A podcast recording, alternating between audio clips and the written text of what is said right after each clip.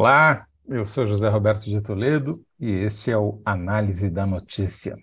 Estou aqui hoje com o meu amigo Beto Bombig. Tudo bom, Bombig? Boa noite, Toledo. Boa noite a quem está nos acompanhando. Tudo bem?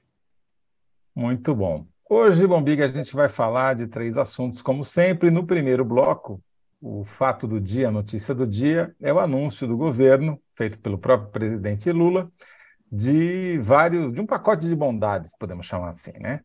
Ele disse que vai de fato aumentar o salário mínimo a partir de maio para 1.320, hoje é 1.302 reais, né? um aumento de 18 reais, mas mais do que isso, que vai implementar, a, voltar a ter aquela regra de correção anual que incorpora o que houve de desvalorização pela inflação, mais o crescimento do PIB, que é uma regra que valeu nos governos do PT durante muitos anos e que acabou depois do golpe.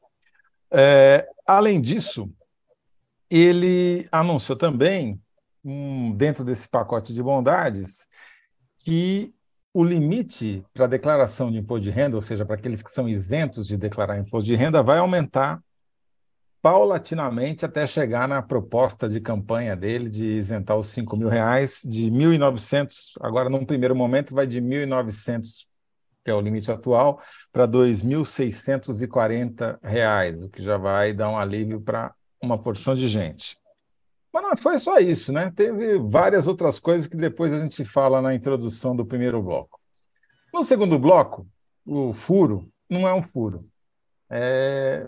A gente deu uma coxambrada aqui, para ser bem sincero. A gente está pegando uma pesquisa do IBGE, que foi divulgada hoje, sobre as chamadas estatísticas do registro civil. Dão conta das mortes, dos nascimentos, dos casamentos, dos divórcios, tudo o que aconteceu no Brasil em 2021 nos cartórios. E a notícia é complicada. O Brasil bateu o recorde do número de mortes e uma queda ainda pelo terceiro ano consecutivo do número de nascimentos, o que aponta para um futuro chinês para o Brasil. Né? A China já está com a sua população encolhendo.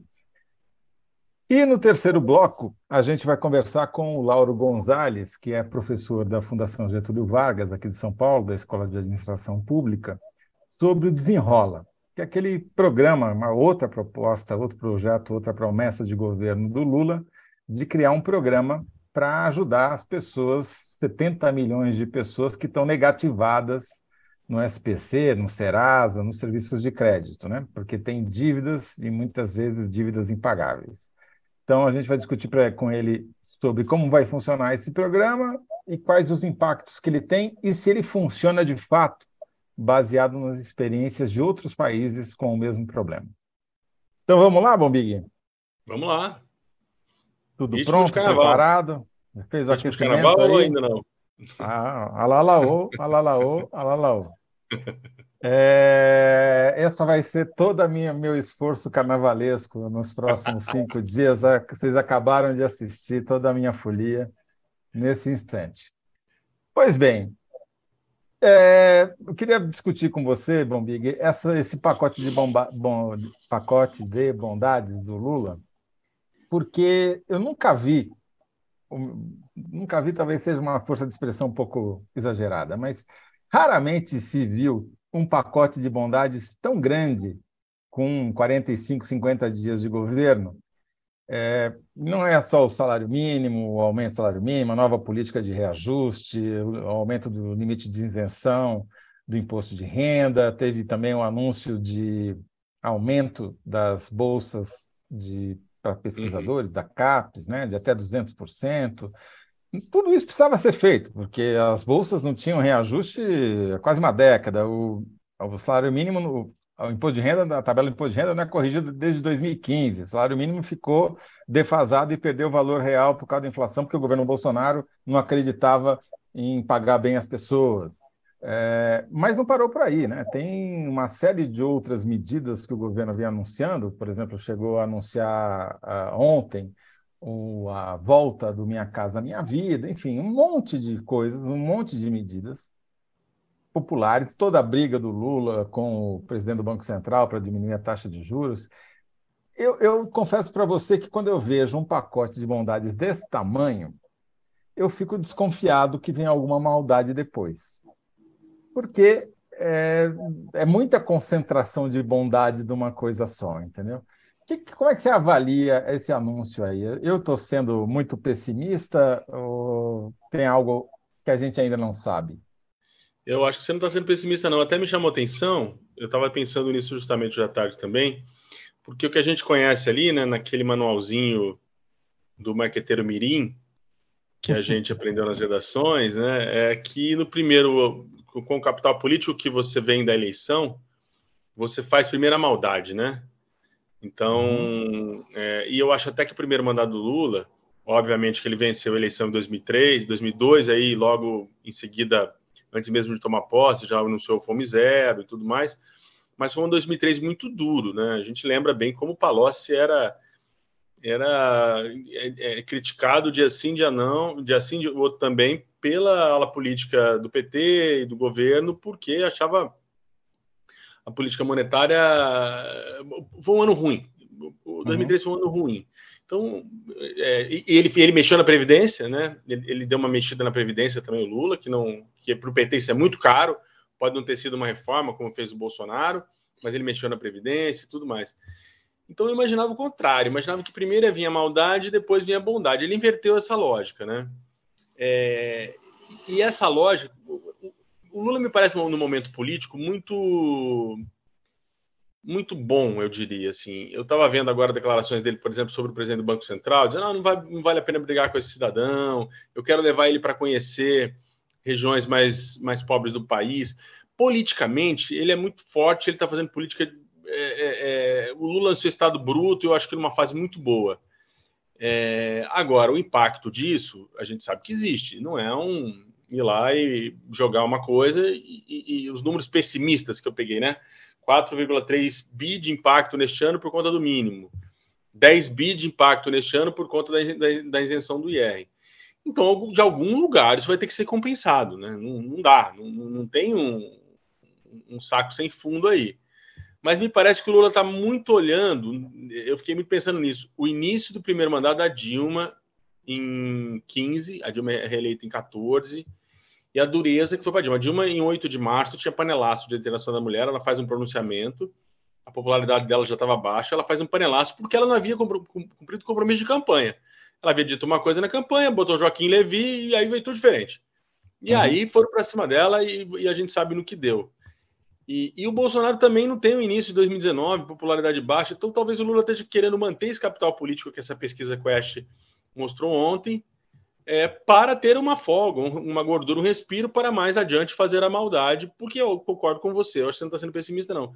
Para mim é muito difícil não ter uma, uma maldade prevista para os próximos meses, né? Não vou nem falar anos, mas nos próximos meses. Ótimo. Eu, a pergunta, inclusive, que eu não fiz, é, desculpa aí, a pergunta que norteia este bloco é: existe pacote de bondades grátis? E você tá, já deixou claro que não, você deu até o preço, né? Agora, o que eu fico imaginando é que o Lula deve estar pensando o seguinte: eu tenho um Congresso que me é, em tese, muito desfavorável, porque a distância ideológica média dos partidos que fizeram as maiores bancadas, com exceção do PT, em relação ao presidente da República, eu acho que nunca foi tão grande. Acho não. Tem um estudo do professor César Zucco, que é um dos maiores cientistas políticos brasileiros, que mediu exatamente isso. E a conclusão dele é essa: que nunca houve uma distância tão grande ideológica entre o presidente da República e a nova bancada na Câmara dos Deputados. Isso significa que ele vai ter que passar muita, muito lubrificante nessa relação, né? Porque para não emperrar as votações do que ele precisa aprovar. Quero crer que o que ele está fazendo é manter, como você disse, o capital político que ele já conquistou, manter em alta, conquistar mais. Ele, essa medida do imposto de renda, ela pega diretamente na classe média, né? Mais do que os pobres, que já são isentos, quem se beneficia dessas medidas são justamente a classe média, que, segundo o estudo do Marcelo Neri, do Mapa da Riqueza, da, da Fundação Getúlio Vargas, que saiu essa semana, foi quem mais pagou o pato durante a recessão provocada durante o governo Bolsonaro pela pandemia. Ela perdeu mais, perdeu mais do que o dobro da renda que os mais ricos. Então, eu acho que ele está mirando a classe média, que é influente aí na opinião, é, é, talvez até sensibilize mais os parlamentares do que os pobres, né? É, porque tem mais elementos uhum. de pressão, conta com o cara no avião, no aeroporto, né? É hostilizado, etc. Para tentar aprovar o mais cedo possível a tal da reforma tributária, seja lá o que ela for, né? A gente, reforma tributária é um termo genérico que pode significar qualquer coisa, mas imagina-se que vai ser uma reforma tributária distribu distributivista, ou seja, que vai taxar mais os ricos e onerar menos os pobres, essa medida do imposto do, de renda já vai nesse sentido.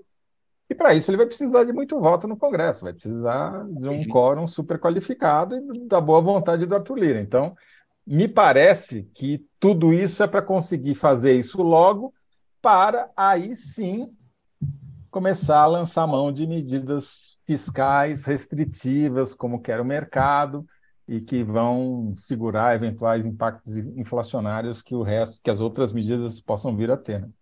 Perfeito.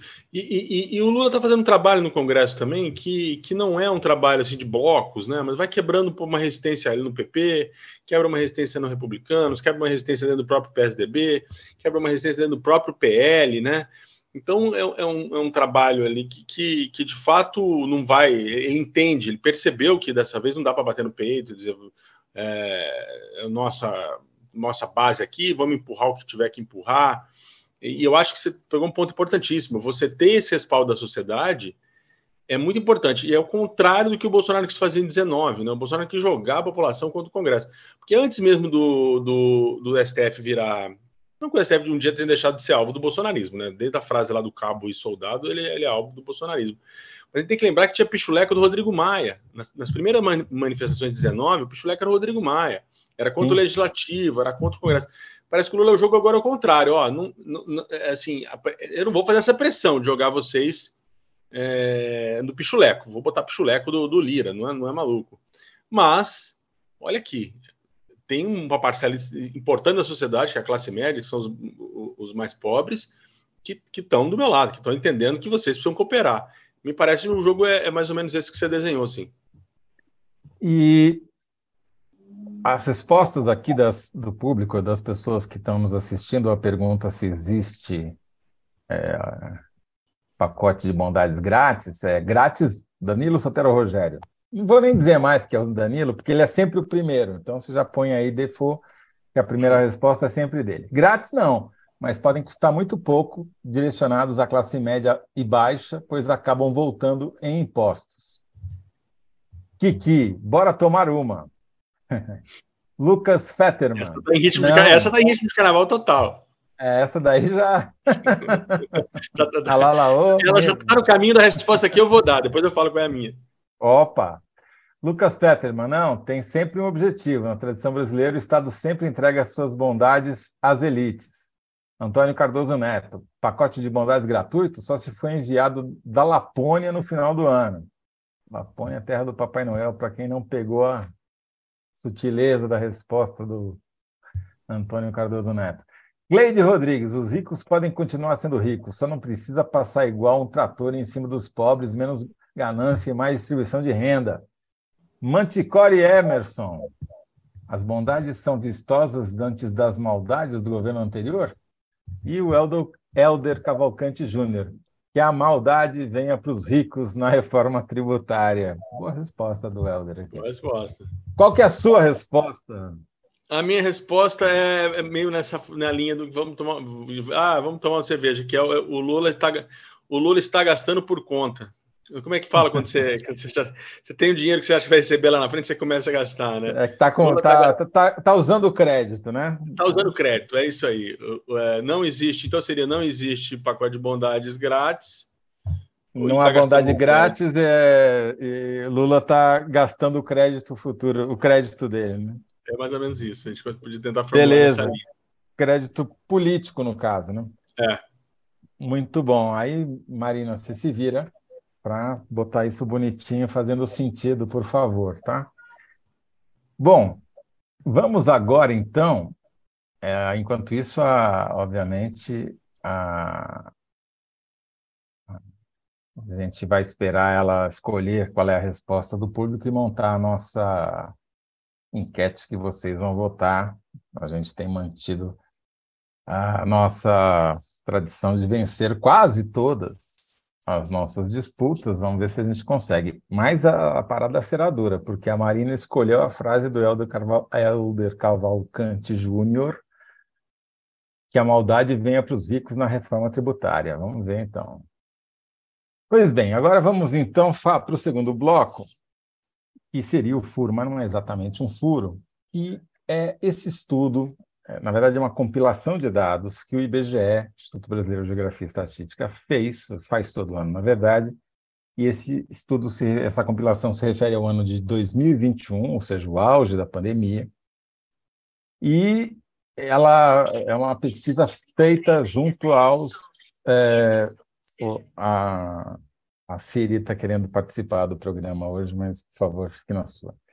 É, o que, que mostrou esse, essa compilação do IBGE?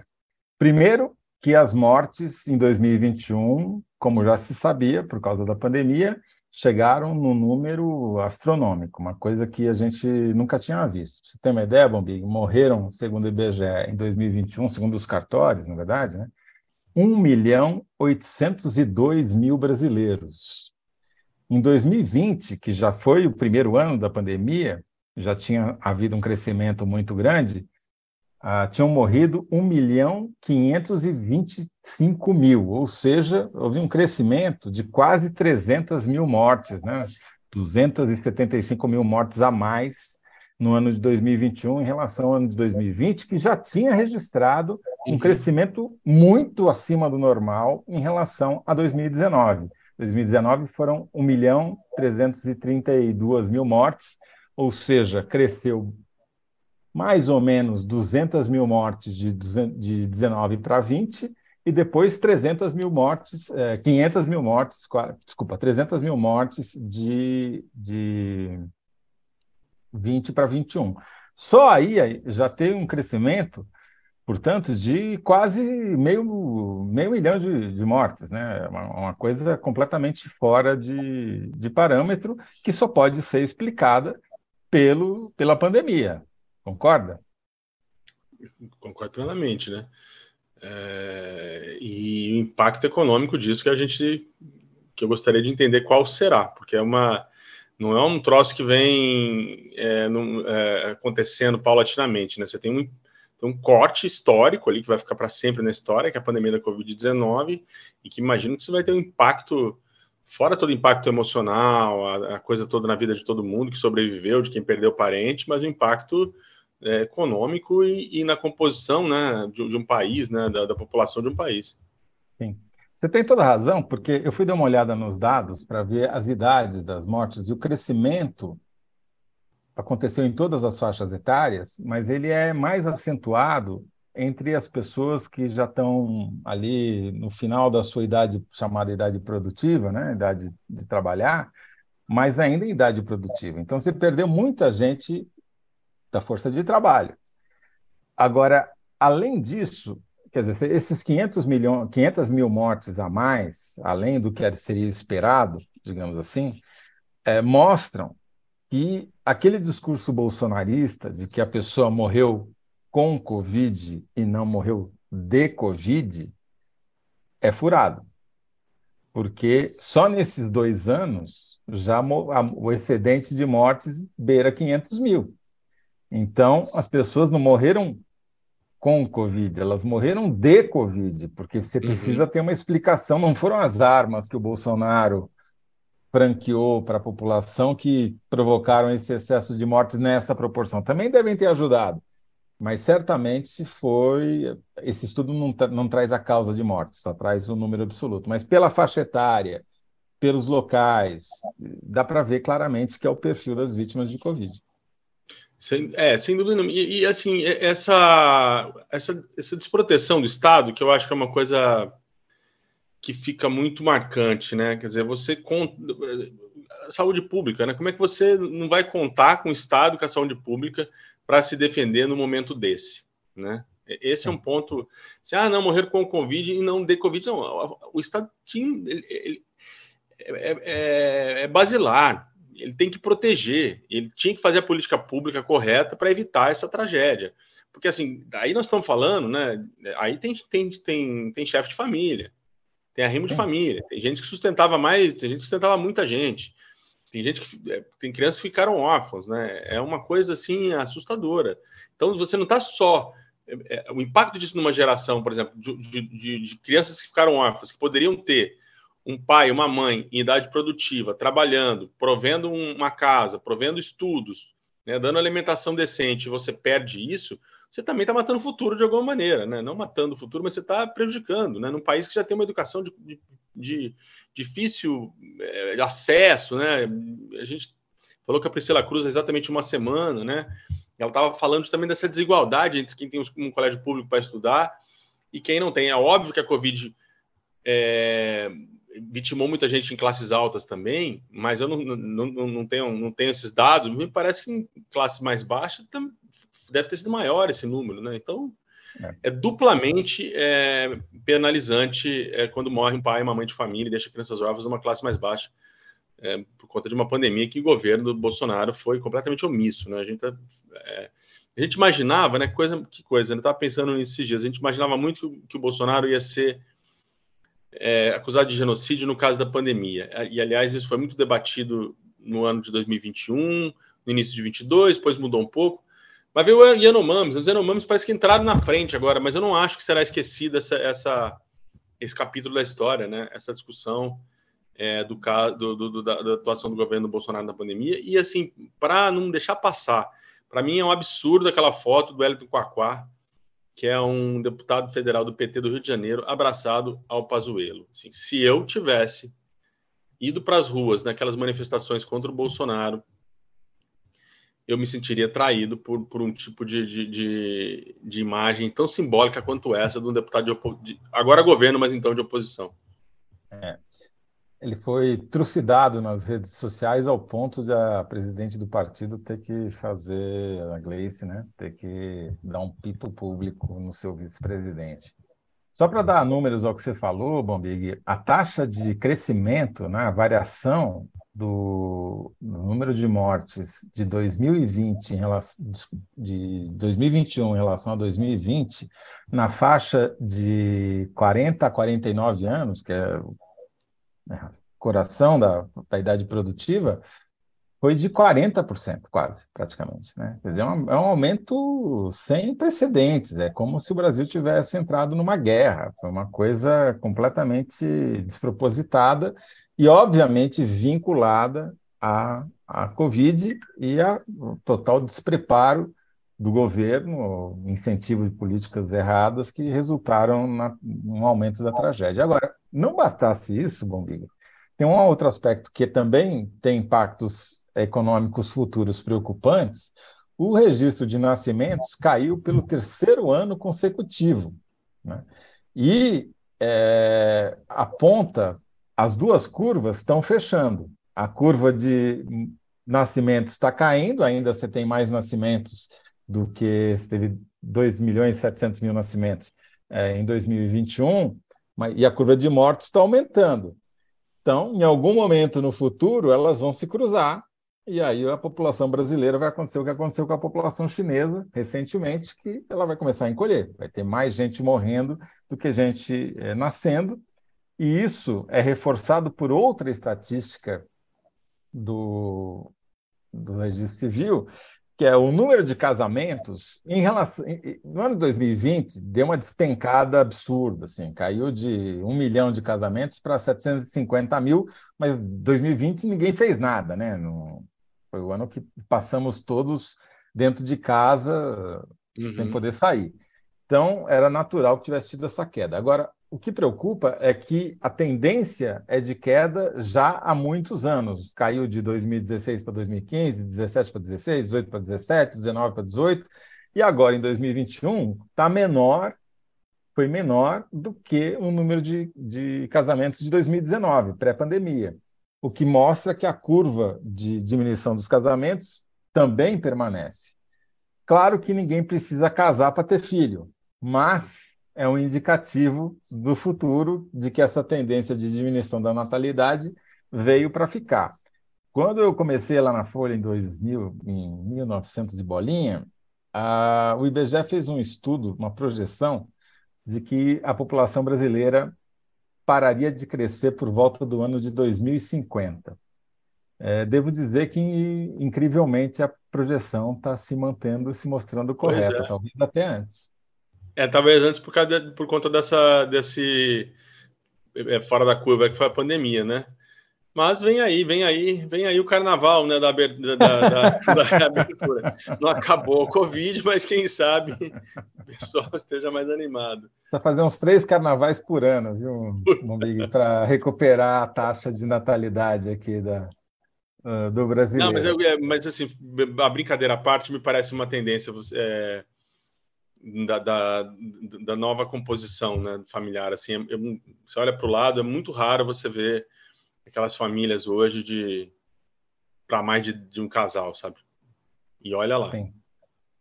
Até é, porque, até porque é, eu, eu, eu entendo, já, acho que a gente até falou isso aqui com alguém, assim, a, a educação virou um grande problema da classe média, né? Virou um grande problema da classe média brasileira, classe média alta, classe média alta, que tem dinheiro para pagar uma escola, né? É, você ter Hoje, para o cidadão, para ter condição de pagar três mensalidades escolares, tem que ser uma coisa assim para ganhar muito dinheiro, muito dinheiro.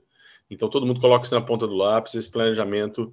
Imagino também que nas classes mais desfavorecidas, esse planejamento também é feito, né? não, não tem como. É, é uma boca para comer, é mais uma para estudar, é material escolar.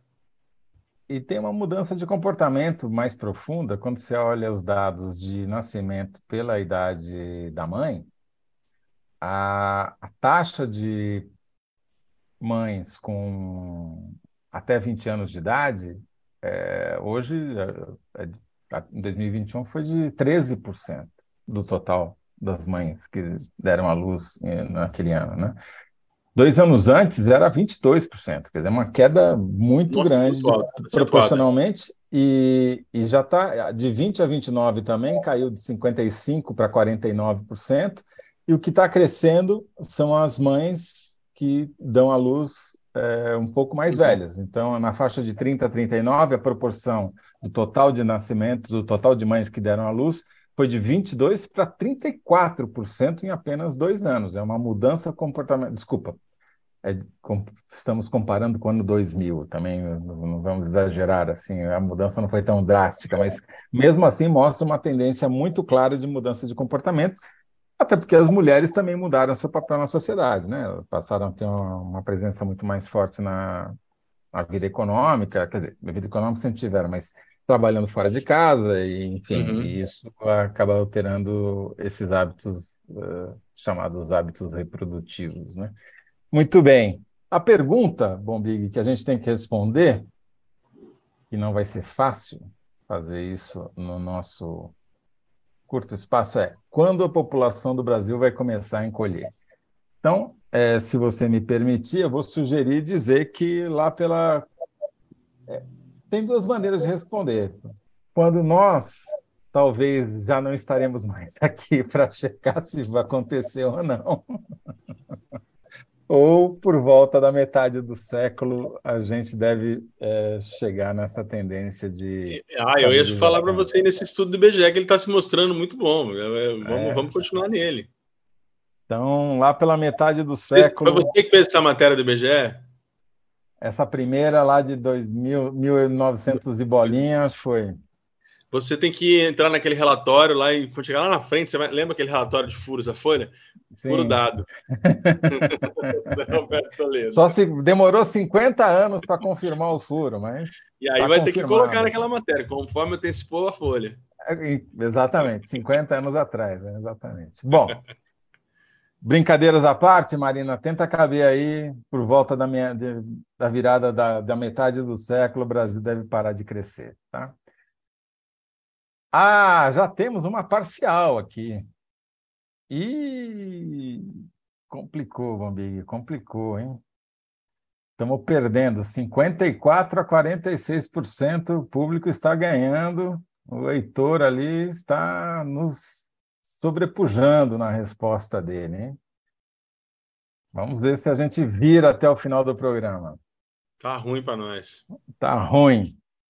Bom, chega de brincadeira, vamos falar de coisa séria agora. Vamos chamar o nosso convidado de hoje, que é o professor Lauro Gonzalez, da GV. Tudo bem, Lauro? Como vai? Tudo bem, Toledo? Boa noite. Obrigado pelo convite. É um prazer ter Boa noite você ao, aqui conosco. ao, ao Alberto também. Ô, Lauro, eu, eu ia te dar, ia dar o, todo o nome do centro do qual você é coordenador, mas eu estou com medo de errar aqui. Eu vou pedir para você falar, porque ele é comprido para caramba esse nome.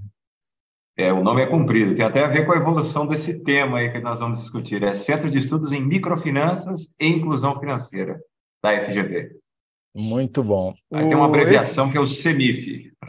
Ah, mais fácil.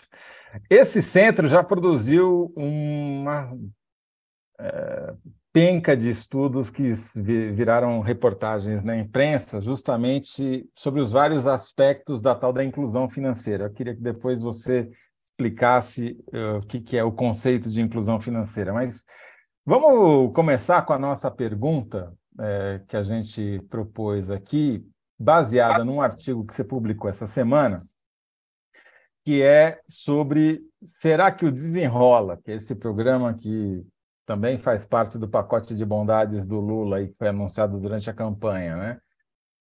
Um programa para ajudar as pessoas endividadas. Será que o Desenrola vai ajudar os devedores ou vai acabar negativado como elas, né? É, queria que você, por favor, é, desse um, um panorama para a gente, Laura, da situação do endividamento. Ontem mesmo saiu uma, um dado aqui de que só na cidade de São Paulo 25% da população está super endividada, né? É, de quantos são os endividados, o que, que significa isso, como chegamos lá, e, e depois a gente entra no programa si. Pois é, esse é um, é um assunto muito atual, né? Porque parece que hoje o, o, outro lado da moeda de um enfraquecimento e de mudanças que estão acontecendo no mercado de trabalho é justamente as pessoas se endividarem mais. Crédito ser usado como uma espécie de mitigador, uma espécie de colchão ao qual as pessoas recorrem em momentos em que a renda não é a esperada, né? Então, Assim, primeiro a gente tem que entender, se trata essa essa situação dos endividados, ela se insere num contexto maior de mudanças no mundo do trabalho, um certo aumento de informalidade é, e uma coisa muito importante, uma, uma perda de renda. Perda de renda essa que acho que aconteceu no Brasil, tem acontecido em outros países também. Quer dizer, não é um fenômeno brasileiro, isso é interessante. E uh, a qualidade dizer, dos eu entendi o que você está tá dizendo, então, Laura, é que o brasileiro, ou o ser humano, é, perdeu é, renda, seja pelas mudanças estruturais do trabalho, fim do emprego, né, a multiplicação do bico, trabalho sem, sem entregador de, de aplicativo, né? É, por conta disso, as pessoas passaram a recorrer ao crédito como uma espécie de complementação do salário, como se fizesse parte. Quer dizer, é uma coisa crônica, não é uma coisa que você vai lá excepcionalmente Exatamente. lançar a mão. Exatamente. Esse, essa é até uma questão que tem a ver com o desenrola. Né? Agora, o contexto geral é esse. A gente não pode perder de vista esse contexto, porque o desenrola, com perdão da, vai se desenrolar exatamente neste contexto. Né? ainda que a gente não saiba exatamente os detalhes, então não, não, né, não dá para avaliar, dá para avaliar as linhas gerais que foram anunciadas aí e, a, até o momento. Agora, é, o Brasil tem hoje, é, o problema não vem de agora, uh, se arrasta algum, há algum tempo, vocês devem lembrar que o Ciro Gomes, inclusive, tinha uma proposta para negociação Sim. lá em 18, né? É, esse programa, essa, essa, uma ideia desse programa foi, foi incorporado pela pela campanha do Lula, de, desde a época da campanha se dizia isso, e agora né, há a promessa de que deve sair uh, logo, ainda esse mês. Ou seja, o problema é relevante. É, lá, na, na época que o Ciro propôs, a gente estava falando aí em torno de 60 milhões é, de, de pessoas uh, negativadas, Toledo. 60 milhões. Uh, se a gente pensar, isso é bastante gente, né? vai dar aí um pouco menos de 30% da população. A gente fez uma conta sobre 210 milhões. Agora, é interessante que esse número aumentou durante a pandemia. Essa até é uma coisa que eu tô, tenho uma curiosidade para ver como é que o desenrola vai, vai, se vai tratar disso especificamente, porque houve um aumento de cerca de 10 milhões, hoje a gente fala de cerca de 70 milhões. Portanto, o contexto de pandemia é, gerou um acréscimo de 10 milhões de pessoas aí ao mar de endividados e sobreendividados. Agora, a grande questão é como é que como é que esse programa, né? Eu acho que é se for falar assim muito simplificadamente, até que ponto esse programa, esse programa, o desenrola, não vai ser um programa do tipo enxuga gelo, ou seja, ele não vai atacar as principais consequências, ele vai ser, como vocês falaram aí, uma espécie de, de bondade, é uma bondade muito momentânea, né? Porque ele não vai resolver o problema é, de maneira sustentada, a, de, enfim. Como ele funcionaria, pelo que você, o que a gente já sabe? Ele não foi anunciado formalmente ainda, não dá para saber os detalhes oficiais, mas assim, pois em é. linhas gerais, como é que esses programas funcionam no mundo afora? Pois é, esse é um problema, esse é um, o, o desenrola, tal qual estão dizendo que ele, que ele vai acontecer, ele vai ser bastante complexo do ponto de vista de implementação, né? Porque vamos lembrar, política pública você tem várias, várias fases, né? Economista, por exemplo, gosta muito das duas pontas, a fase de formulação da política e a fase de avaliação. E a implementação é aquela que faz a gente pensar que o diabo está nos detalhes, né? tirar do papel. Então, quando eu olho tudo que está sendo proposto, olha só, então a, a maior parte da, da dívida é, é, das pessoas, uh, desses 70 milhões de negativados, ela não, ela está fora do sistema bancário. Essa é uma questão interessante, inclusive, quando a gente ouve falar do comprometimento de renda, vários desses, desses índices, lá a gente andou estudando isso no Centro de Estudos, ele uh, não leva em consideração a dívida não bancária sendo que a maior parte dos, dos negativados eles têm dívida justamente com empresas de, de água, empresas de energia, com empresas do varejo. Né? Ah, não que a dívida bancária não seja importante, mas ela não é única. Então, é, o Desenrola propõe uma, uma negociação dessa dívida, não sei exatamente como é que vai acontecer esta negociação, como é que vai acontecer a adesão, fala-se que vai ser criada uma plataforma na qual esses credores vão se inscrever e vão ter que aceitar ah, ou não um desconto que eu não sei muito também como é que vai ser elaborado. Então, olha aí o grau de, novamente, o grau de complexidade, né? E a complexidade mesmo, porque uma dívida, conforme ela vai, vai passando o tempo, uma dívida não paga, o valor dessa dívida, é, o valor real dessa dívida cai muito, porque a probabilidade da pessoa não pagar mesmo cai meteoricamente uhum. a partir de um certo momento. Então, é verdade que os bancos, os bancos negociam, vendem carteiras de crédito de créditos atrasados, aí, de créditos não recebidos, por 5%, 6% do valor de face. Ou seja, para cada 100 reais emprestado, você é, vai espera receber 4, 5 reais depois de um certo tempo. Então, não sei como é que vai ser calculado esse desconto, mas o fato é que haverá esse desconto, e aí a ideia é que vai ter um novo crédito, as pessoas vão ser refinanciadas com a taxa de juros menor, porque vai ter garantia do governo. Portanto, se trata de um, pro, de um programa de alívio financeiro com recursos públicos. Daí a, a preocupação, né? E a gente imaginando toda a complexidade que vai ser esse programa, como é que se garante a perenidade e não uh, uma coisa que vai simplesmente ser uma bondade de um ano. Entendi. Aí, Bombeguita, parece que nosso prognóstico está se confirmando, ou seja, é, essa bondade não vai durar muito, né? Ô, Lauro, eu queria é, que você falasse um pouquinho desse, do histórico da questão do crédito. É, é, eu tenho uma impressão, não sei se seus estudos contemplam isso, que não era tão fácil tomar crédito assim no Brasil como, você, como vem acontecendo nos últimos anos, né? Sim, e, e aí você, é, que você colocou no começo, né? Essa facilidade parece que virou um step ou quase uma continuidade de um orçamento familiar, né? Então, ah, não, eu vou apertar aqui, aí eu vou lá. É, é, tá certa a minha percepção?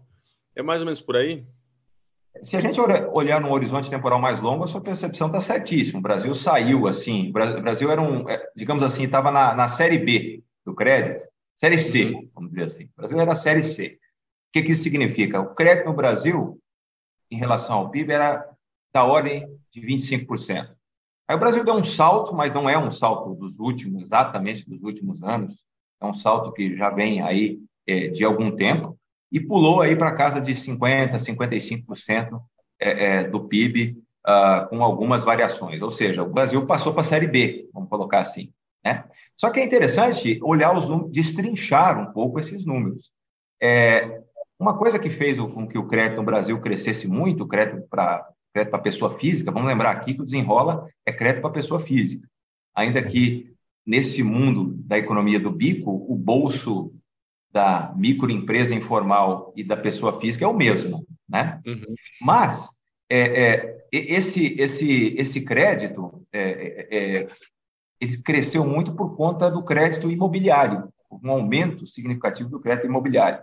Só que houve um aumento muito significativo também, e no crédito imobiliário, perdão, o Brasil, de fato, tem uma, digamos assim, o, Brasil ainda talvez seja série C, ou B menos, digamos assim, porque dá para crescer muito o crédito imobiliário ainda no Brasil, quando comparado com outros países.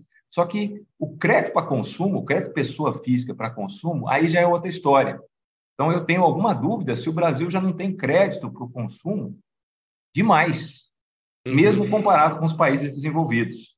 Esse é até um, esse é até um número que a gente está tá olhando agora para ver se solta um estudo nos próximos dias. Dizer, como, é que, como é que é o tamanho do crédito para consumo no Brasil comparado com outros países? Porque tem aquela ideia de que nos outros países tem muito mais crédito. Só que depende do segmento. Né? Então, a tua impressão, a tua impressão, Bombigo, eu acho que está correta. Tem uma facilidade maior. Vamos lembrar, assim, que isso se insere também no contexto de digitalização. Há muito mais atores hoje oferecendo crédito, né? Quando você anda nas ruas, você vê as pessoas com aquelas maquininhas Qualquer coisa que você compra, você compra um chiclete na rua e você paga na maquininha. Aquela maquininha gera um crédito, porque quem está vendendo pode antecipar os recebíveis.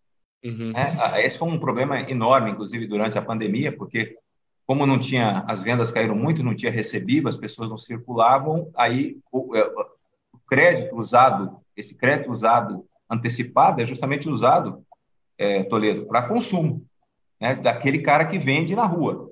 Então, aí as americanas, para não nos deixar mentir, que isso é um grande problema, né? Pois é, pois é. As americanas é um caso, um caso interessante. Agora, a, a grande questão é a não, seguinte... Porque ela vendia um prazo maior do que ela pagava, né? Os fornecedores, é, o que gerava é, um descasamento é de fluxo de caixa. Né? Exatamente. No caso desses recebíveis, o prazo era bem curtinho, né? Assim, a gente está falando de alguma coisa que fazia a roda girar.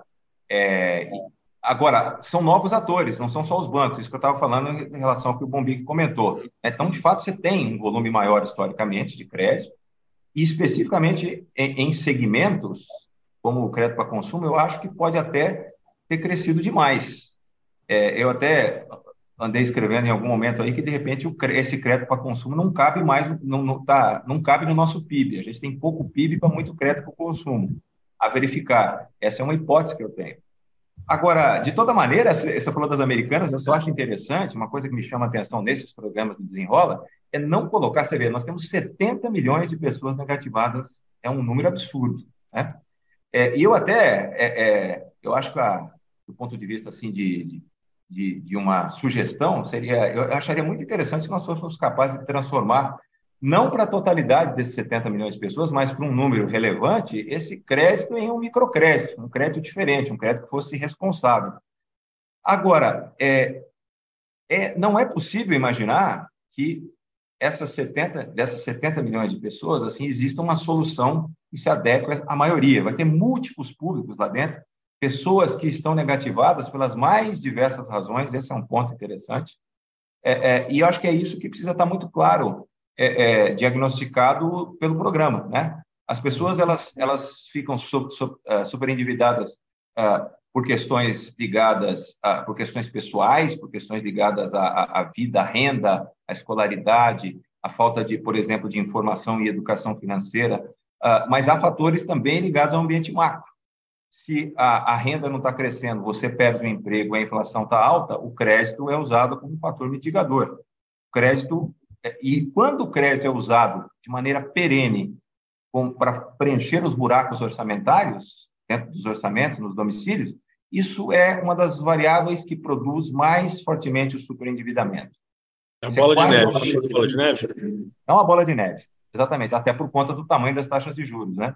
Mas eu acho que precisa diagnosticar isso, é, é, é, é porque eu tenho uma preocupação, eu acho que a ideia é, de trazer uma solução, de buscar uma solução para esse problema é uma boa ideia. É, é, então, brincando com a que vocês falavam anteriormente aí da bondade, mas é uma, na acepção do termo mesmo, é uma bondade. É, é, é, eu acredito que faz sentido, pode fazer sentido no mercado de crédito, entende? Agora, não dá para pensar numa solução de curto prazo muito grande para um, todos os milhões e milhões de pessoas que não seja uma bondade de curto prazo. Esse é meu temor. Tá certo. Deixa eu fazer uma mudar um pouquinho o nosso eixo aqui, Lauro, pelo seguinte: eu tenho um amigo que diz o seguinte: que o problema não é dever, o problema é dever pouco. Você precisa dever tanto que o problema deixa de ser seu e passa a ser do banco, né? Que é o que gera o, né, o capitalismo, o grande capitalismo funciona assim, tudo alavancado em algumas vezes o seu capital, né? Baseado em, na sua capacidade teórica de poder é, gerar renda e, enfim, retornar aquele, aquele dinheiro no futuro. Agora, você falou em microcrédito, um, um crédito mais sustentável. Explica para a gente qual é a ideia do microcrédito e como é que ele poderia ser implementado de uma maneira mais responsável. Pois é, tem, tem um pouco a ver com a sua pergunta anterior, uh, o comentário sobre inclusão financeira, aquele nome comprido lá do centro que você brincou. É, o microcrédito se insere, está embaixo do guarda-chuva das microfinanças. E que tem uma ligação aí com esse conceito de inclusão financeira. Então, basicamente, a gente tem que pensar em três dimensões que precisam estar acontecendo a, ao mesmo tempo. É, essa, a, a, inclusão financeira, e eu chego no microcrédito, ela envolve as pessoas terem acesso a crédito, acesso é uma primeira coisa importante. Uh, muita gente não tem acesso aí por várias razões, por exemplo, serem pobres demais, por, por não terem ativos podem ser utilizados como garantia para a obtenção do crédito. Então, acesso é uma primeira coisa, uso é uma segunda coisa. Uso é importante, não é uma mera questão semântica aqui, porque muitas vezes as pessoas têm acesso a contas, só que elas não utilizam. Vou te dar um exemplo bastante concreto. Muita gente que é beneficiária do Bolsa Família tem conta corrente na Caixa. As pessoas vão lá, sacam o dinheiro e voltam no mês seguinte para sacar de novo, ou seja, a conta não é utilizada. Uhum. Então, isso não, não, não, isso significa o seguinte: é, inclusão financeira não é só abrir conta em banco, certo? Tem que ter o uso. E, por fim, tem uma variável importante aqui, uma dimensão importante, que é a qualidade. Tem que ter um efeito sobre a vida das pessoas. Então, um exemplo prático aqui: se eu tenho acesso a um crédito, utilizo um crédito, mas que é daqueles de cartão de cartão, por exemplo, que cobram juros de 15% ao mês, dificilmente vai virar essa bola de neve que o Bombico falou e vai esse crédito não vai contribuir para a qualidade de vida. E, tá, e aí o microcrédito está dentro nesse ele se insere aí. Ele tem que ter uma tecnologia diferente, é, no sentido de a, a, o tomador, né, o, o, devedor, no caso, é, ser levado em consideração, as suas necessidades serem levadas em consideração, a taxa de juros ser compatível também com, essa, com essas uh, necessidades. Não se trata de doação de recursos, não, não é isso, mas se trata de, de um crédito que procura faz, ele, ele se diferencia de um crédito micro, microcrédito é diferente de um crédito micro, porque ele se preocupa com essas dimensões que eu falei. Em termos práticos, o que, que isso significa? Por exemplo, tem um agente de crédito, alguém que tem uma proximidade com as pessoas, vamos imaginar essa pessoa que vende alguma coisa na rua, é alguém que de uma instituição que conheça a realidade, o fluxo de caixa dessa pessoa para emprestar uma, uma quantidade de crédito adequada e não simplesmente um crédito aleatório que pode não ter nada a ver com a necessidade daquele empreendedor. Isso é apenas um exemplo. Essa, essa figura é, dentro do mundo do microcrédito é chamada de agente de crédito. Ele tem uhum. esse conhecimento. E existem soluções em escala já para isso, inclusive no Brasil. O Banco Nordeste está aí para dizer. Dá, tem algum exemplo que você possa citar como um bom? Tem o banco, então, caso? no caso brasileiro, o Banco do Nordeste. O Banco do Nordeste é um exemplo de um programa exitoso, inclusive os pares reconhecem o programa de microcrédito. Tem um microcrédito tanto urbano é, que é o Crédito Amigo, quanto uma versão rural, que é o Agroamigo. E é interessante, é, é, outra característica aqui é, do microcrédito é o empréstimo em grupo. Como as pessoas não têm, muitas vezes, é, ativos que podem ser fornecidos como garantia, a garantia é dada através de uma, uma espécie de aval solidário, uma pessoa avalizando a outra. Então, essa é uma maneira de você produzir um tipo de garantia, produzir um crédito diferente. São dois exemplos apenas de que diferenciariam. Isso não precisa o desenrolo não precisa ser exatamente desse jeito que eu estou falando agora, estou descrevendo, mas eu acredito que para que haja perenidade, ele tem que caminhar nessa direção. Se você trocar um crédito ruim por outro que ah, pode acabar se revelando pior ainda, as pessoas vão ter a, sua situação aliviada enquanto durar o dinheiro do programa, né? Só vai ser bom para quem detém o título, né? Quem vai receber o pagamento do vai securitizar as dívidas das empresas. Né? Essa é uma questão interessante, porque dentro da uma, uma, quando o governo garante desta maneira, ele pode gerar uma situação que é conhecido como risco moral, né? Que nada, nada mais é do que uma mudança de comportamento, tanto de credores quanto de devedores. Então, as pessoas podem simplesmente dizer: olha, eu não vou pagar mesmo, porque o governo está garantindo. E os e bancos gente... podem acabar até acabar se dando bem. Esse é um, é um eu quero ver, obviamente, eu, eu, quero ver como é que o governo vai lidar com isso, né? Mas a gente já viu desconto... esse filme antes, né? É. é. a gente já viu esse filme antes no FIES, porque o governo aumentou de uma hora para outra as condições de acesso ao financiamento estudantil as faculdades, as universidades pegaram um cara que, pagava efetivamente, é, recebia diretamente dela e fizeram um monte de incentivos para ele entrar no FIES, ou seja, era alguém que já, já pagava, não é um aluno novo, você não aumentou o número de alunos.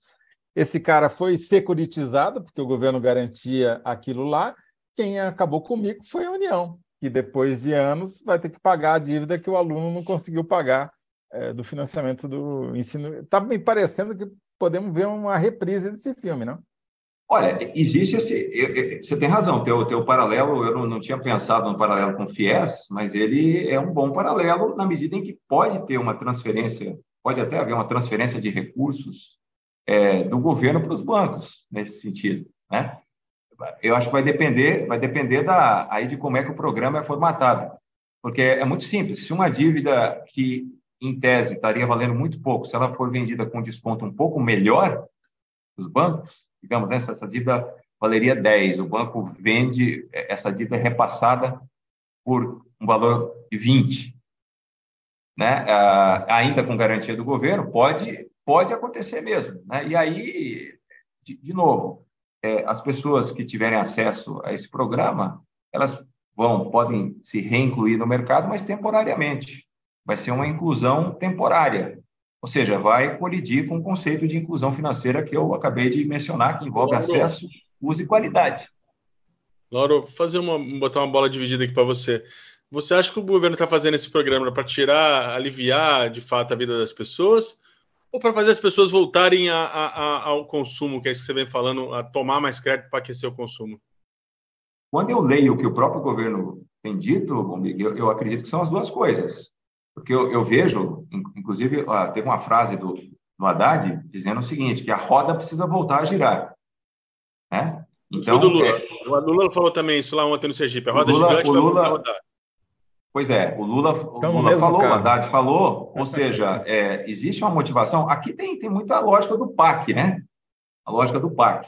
É, tem uma solução, eu me lembro, eu, eu andei estudando um pouco Minha Casa Minha Vida nessa na modalidade para renda mais baixa, faixa 1, que, que nos, nos, nos áureos tempos é, tinha um subsídio muito elevado e que me parece, essa é uma outra discussão, me parece um subsídio necessário, realmente, é, é, mas havia essa motivação econômica também, de, de, fazer a roda da economia girar, né? A única questão aqui é que é, eu acho que, diferentemente é, do, do, do, Minha Casa Minha Vida, aí já estou pensando num paralelo, inspirado pelo paralelo que o Toledo fez com o FIES aí, é, ao final as pessoas saíam, né, o programa acabou se revelando insustentável, enfim, por causa do nível de subsídio, as coisas mudaram também, o contexto, mas as pessoas tinham um ativo, que é a casa, né? Um ativo fixo.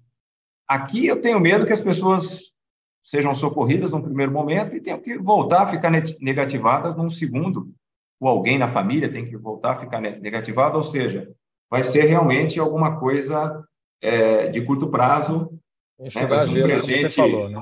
muito temporário, né? digamos assim. E, e, qual que seria? Bom, a gente está caminhando aqui para os cinco minutos finais, que ainda é bastante tempo, dá para formular ah, alguma coisa, mas já vamos é, chegando perto do momento de fazer a síntese. Mas o que, que, seria desejável hoje para o governo atingir o seu principal objetivo declarado em todos os discursos de posse que o Lula fez no dia 1 de janeiro, que é diminuir a desigualdade?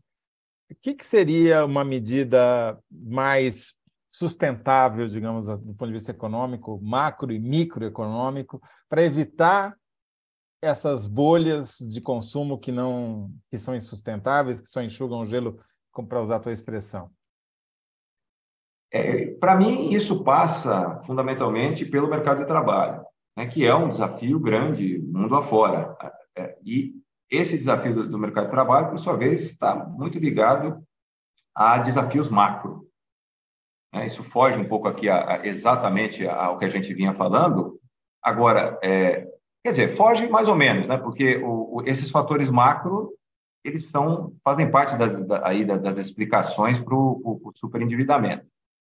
Ah, agora, se eu tivesse que, que, que, que, que citar um fator macro de destaque aqui, eu diria a retomada do crescimento, que por sua vez vai puxar o mercado de trabalho.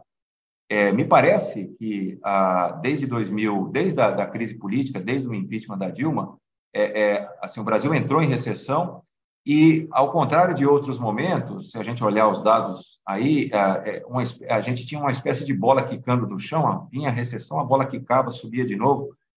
Mas o fato é que desde 2016 parece que essa bola está um tanto murcha e ela quicou e não subiu muito depois. Ah, ou seja, não houve uma recessão. geração de empregos. Exatamente, uma recessão é, é, depois é, é, seguida de uma recuperação mais vigorosa. Isso não aconteceu por várias razões, crises políticas, né? a gente teve aí impeachment, a gente teve Temer, a gente teve né, Joesley Day, a gente teve Bolsonaro quatro anos, enfim, uma, Pandemia. uma lógica. Enfim, né? então eu acho que foi um, um, muito desafiador esse horizonte. Agora, retomada do crescimento, eu acredito, e aí sim, se a gente pegar aqui, fazer um gancho com esse nosso assunto, o crédito tem um papel importante nessa, nessa retomada. Não, não tem bala de prata, não tem uma solução mágica. Isso é uma coisa também. Não é que você ir dando crédito para todo mundo. Isso era vendido assim como uma espécie de, de sabe, de panaceia há, há alguns anos.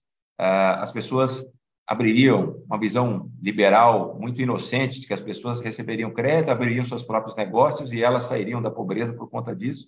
Não é verdade, né? Você precisa de uma solução integrada, acho que retomada do crescimento.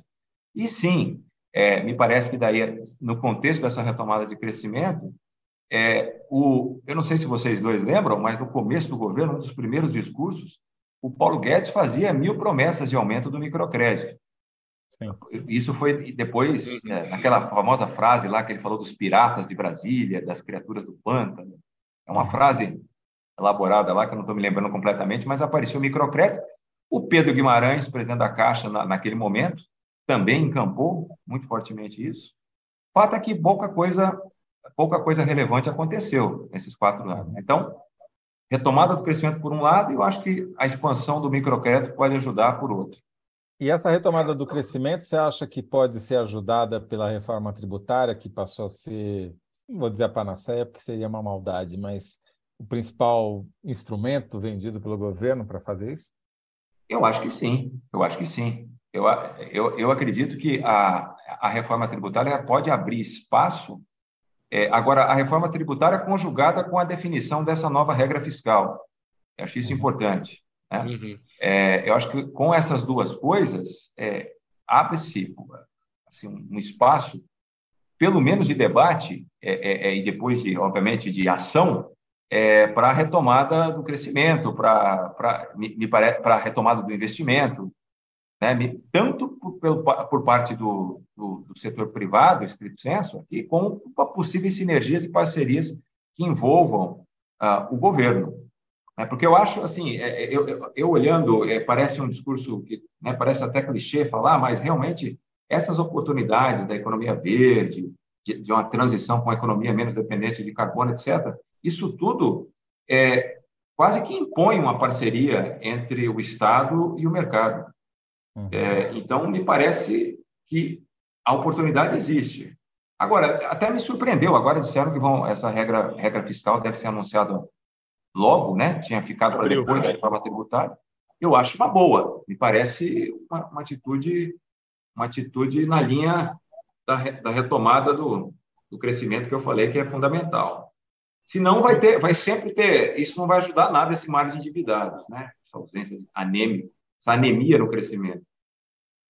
Bom, a pergunta que a gente fez, a gente agora vai ter que responder, é, o desenrola vai ajudar os devedores ou vai acabar negativado como eles? Acho que é, a resposta para pelo que tudo que a gente conversou aqui talvez seja que né, o desenrola é só um pedaço do que precisa ser feito, né? É, e isso é muito mais enrolado do que parece.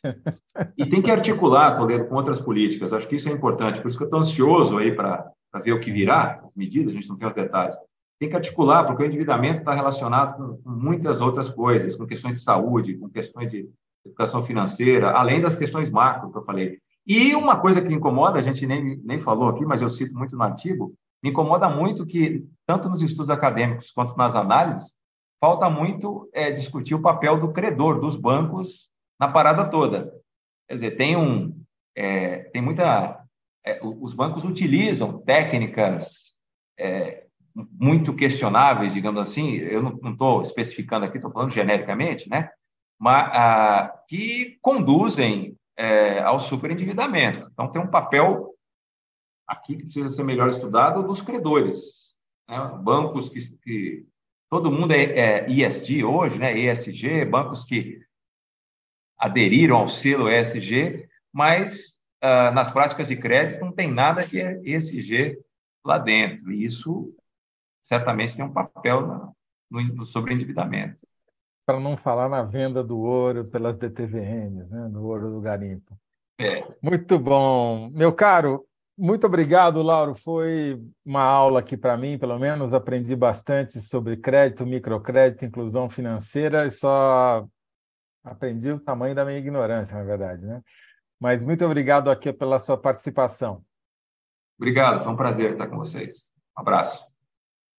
Um abração. Muito bom, Bombig. Olha, vou começar pelas boas notícias, que as boas notícias que acabou, né? Então nós temos as três sínteses são: Lula gasta crédito político, não existe pacote de bondades grátis. Segundo bloco, população do Brasil vai começar a encolher por volta da metade do século. E terceiro, desenrola é parte do que precisa ser feito e precisa de outras, mas precisa de outras políticas, né? E a má notícia é que perdemos. Perdemos. 53 a 47, Bombig. Uma derrota aqui no nosso derrota. cartel. Mas tudo bem, a resposta do, do Helder era boa mesmo. Muito bom. Bombig, você vai estar tá pronto é aí? Tá... É a roda gigante, é a roda gigante que o Lula falou. Uma hora você está em cima, uma hora você está embaixo. Semana que vem a gente vira de jogo. a gente ficou mal acostumado. Muito bom, Bombig. Aí, muito confete serpentina para você. E a gente se volta na quinta-feira só, não, não teremos programa na quarta-feira de cinzas, na, as pessoas estaremos nos recuperando do carnaval, mas quinta-feira estaremos de volta aqui às 19 horas com mais uma análise da notícia. Combinado. Bom, Bom carnaval para todo mundo aí. Bom feriado.